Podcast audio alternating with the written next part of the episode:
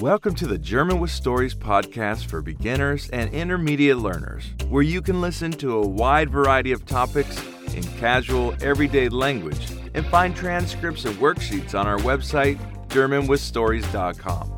This is an episode for intermediate learners. Hallo, hier ist Daniela von German with Stories. Schön, dass du wieder dabei bist. Heute haben wir ein ernstes Thema, die Nazizeit, der Holocaust, die Ermordung von Millionen von Juden und anderen nicht erwünschten Menschen auf Befehl eines irren Rassisten und Nationalisten. Ich möchte aber nicht darüber sprechen, wie das passieren konnte oder die Geschichtslehrerin spielen, sondern ich werde dir in erster Linie erzählen, was ich von meinen Großeltern über diese Zeit gehört habe und was ich in der Schule über den Nationalsozialismus gelernt und erfahren habe. Fangen wir mit meinen Großeltern an. Sie leben beide nicht mehr, die Eltern meiner Mutter, um genau zu sein. Meine Großeltern väterlicherseits habe ich nie kennengelernt, aber mit den Eltern meiner Mutter bin ich aufgewachsen. Sie, meine Eltern, meine Schwester und ich haben im gleichen Haus gewohnt. Mein Großvater wurde 1921 geboren und ist 1999 an einem Gehirntumor gestorben. Meine Großmutter wurde 1922 geboren und ist 2009 gestorben. Beide waren Kinder, als Hitler 1933 an die Macht kam und sind während der Nazizeit erwachsen geworden. Mein Großvater besaß viele Bücher über den Zweiten Weltkrieg, wie die meisten jungen Männer seines Jahrgangs war er Soldat. Ich kann mich nicht erinnern, seit wann er im Krieg gekämpft hat, aber ich weiß, dass er zwei Jahre in amerikanischer Kriegsgefangenschaft verbracht hat. Zum Glück muss man sagen, denn aus den USA sind fast alle deutschen Soldaten nach Kriegsende in gesundheitlich gutem Zustand zurück nach Deutschland gekommen. Das sah bei den deutschen Soldaten, die von den Sowjets gefangen genommen wurden, komplett anders aus. Mein Großvater war in einem Lager in Texas. Davon hat er viel erzählt und war stolz darauf, dass er dort ein bisschen Englisch gelernt hat. Ich habe nach dem Tod meines Großvaters mit Erlaubnis meiner Großmutter viele alte Dokumente und Briefe gelesen und bin mir ziemlich sicher, dass er mit den Ideen der Nazis zumindest sympathisiert hat. Meine Großeltern haben sich erst kennengelernt, als mein Großvater aus den USA zurückgekehrt war. Sie haben 1949 geheiratet und ihr einziges Kind, meine Mutter, wurde zwei Jahre später geboren. Zu meiner Großmutter hatte ich ein sehr enges Verhältnis, aber sie hat nicht gern über die Nazizeit gesprochen. Ich kann mich erinnern, dass sie oft gesagt hat, dass sie gar nicht gewusst hat, was wirklich passiert ist und dass das ja niemand gewollt hat, dass so viele Menschen sterben und es so einen schrecklichen Krieg gibt.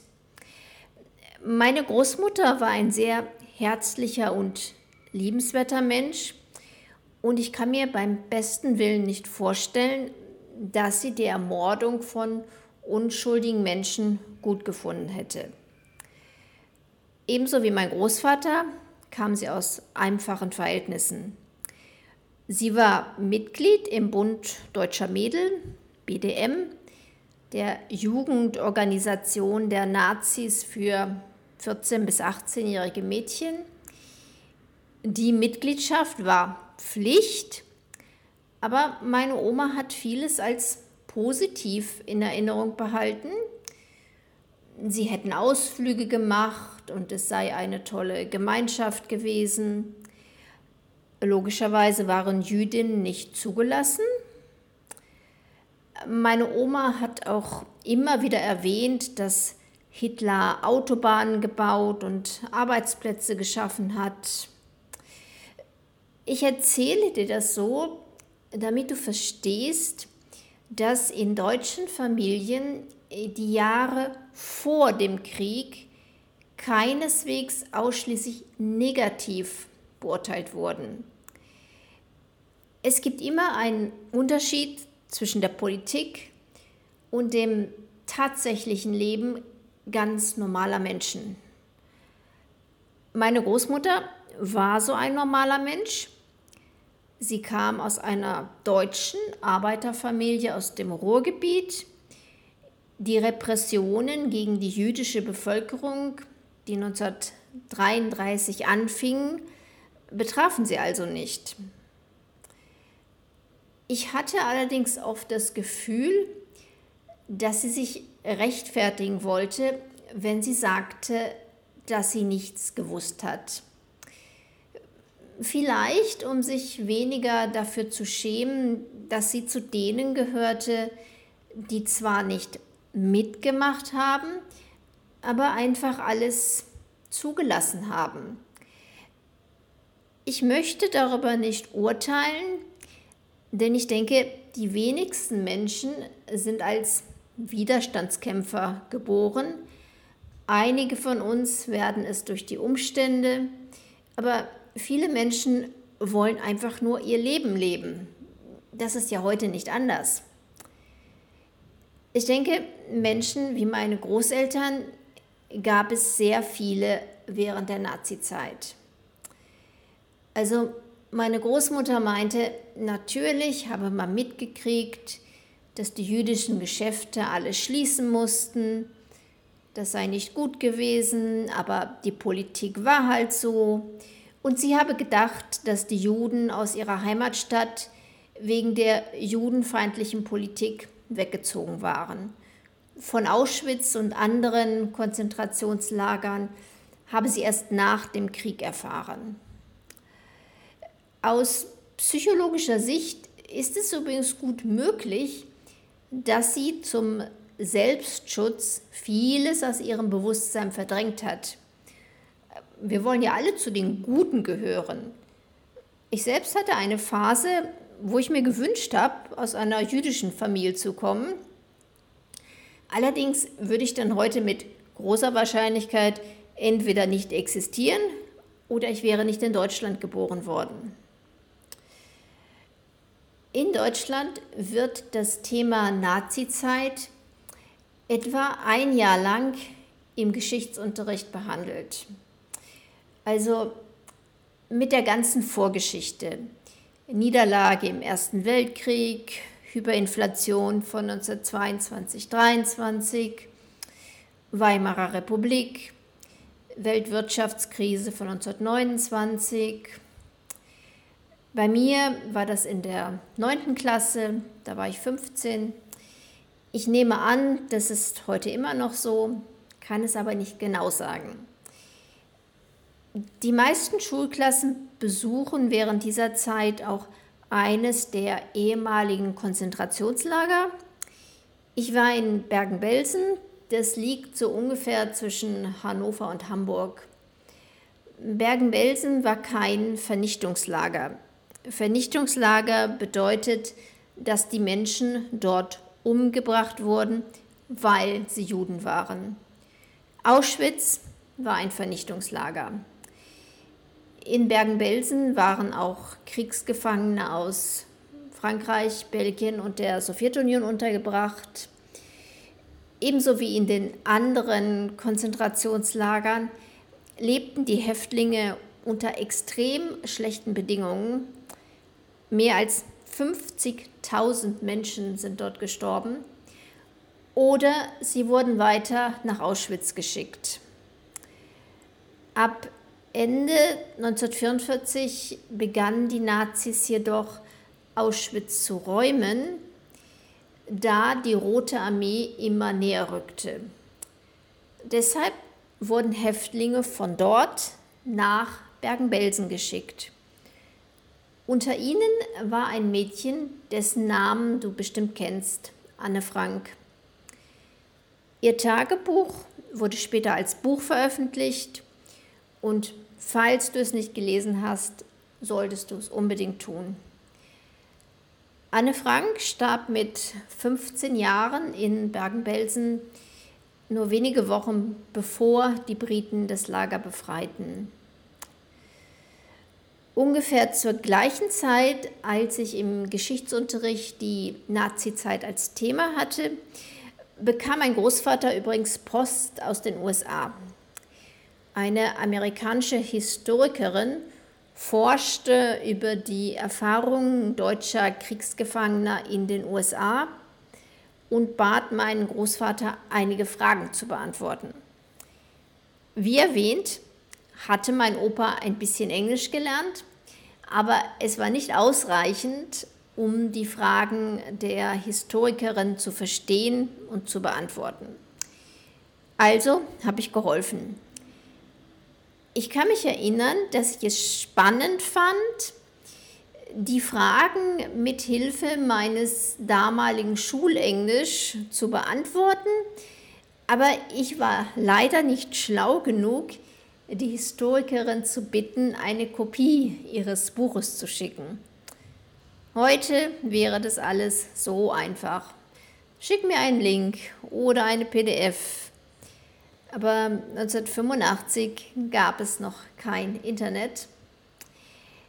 Im Nachhinein finde ich es auch interessant, dass diese Amerikanerin meinen Großvater auf Englisch kontaktiert hat, per Brief. Auch das konnte man damals nicht einfach mal schnell übersetzen. Was mich betrifft, so interessiere ich mich seit dieser Zeit für die Geschichte der Juden. Zwar war der Holocaust ein entsetzlicher Höhepunkt, aber Judenverfolgung gab es ja schon viel früher und nicht nur in Deutschland. Naja, und ich habe immer versucht zu verstehen, warum das so war und wie sich das entwickelt hat. Natürlich verstehe ich mittlerweile viele Tatsachen und Entwicklung, aber emotional habe ich nach wie vor keinen Zugang. Ich kann es verstehen, wenn die Bevölkerung eines Landes es nicht mag, wenn eine Gruppe von Menschen sich nicht integriert und ständig negativ auffällt. Aber das war bei den Juden in Deutschland nicht der Fall. Viele hatten kleine Geschäfte oder haben ganz normal gearbeitet. Den Nazis war es auch völlig egal, ob jüdische Einwohner ihre Religion praktizierten oder nicht. Einzig und allein die Tatsache, dass jemand jüdisch war, reichte aus, um in Auschwitz zu landen. Also ich kann verstehen, dass es einen Irren wie Hitler geben kann, aber wie kann es sein, dass so viele Menschen mitgemacht haben? Anweisungen, Befehle befolgen und ab einem gewissen Punkt einfach das machen, was die Mehrheit macht.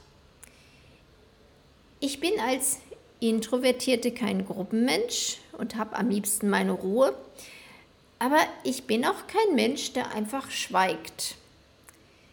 Allerdings habe ich keine Erfahrung mit totalitären Regimen.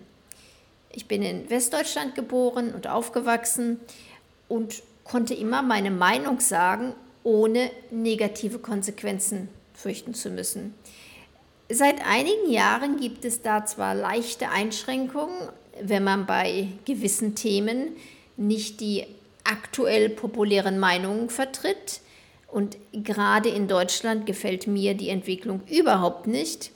Aber natürlich kann man das nicht mit der Nazizeit vergleichen oder mit dem Sozialismus, Kommunismus in der ehemaligen DDR. Also meiner Meinung nach ist es normalerweise kein Problem, mit Deutschen über die Nazizeit zu sprechen, Jeder wird dir sagen, dass das schrecklich war und auf keinen Fall wieder passieren darf.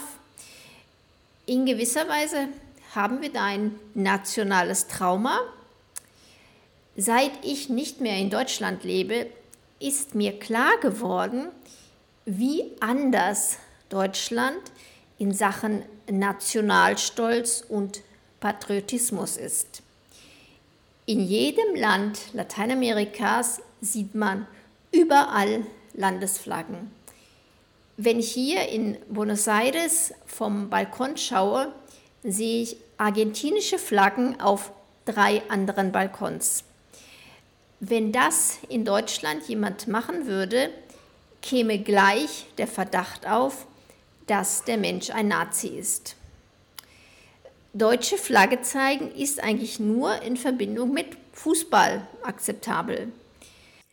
Ich glaube, in Österreich ist es anders, obwohl Hitler gebürtiger Österreicher war und Österreich sich nicht wirklich gegen den sogenannten Anschluss ans Deutsche Reich im Jahr 1938 gewehrt hat.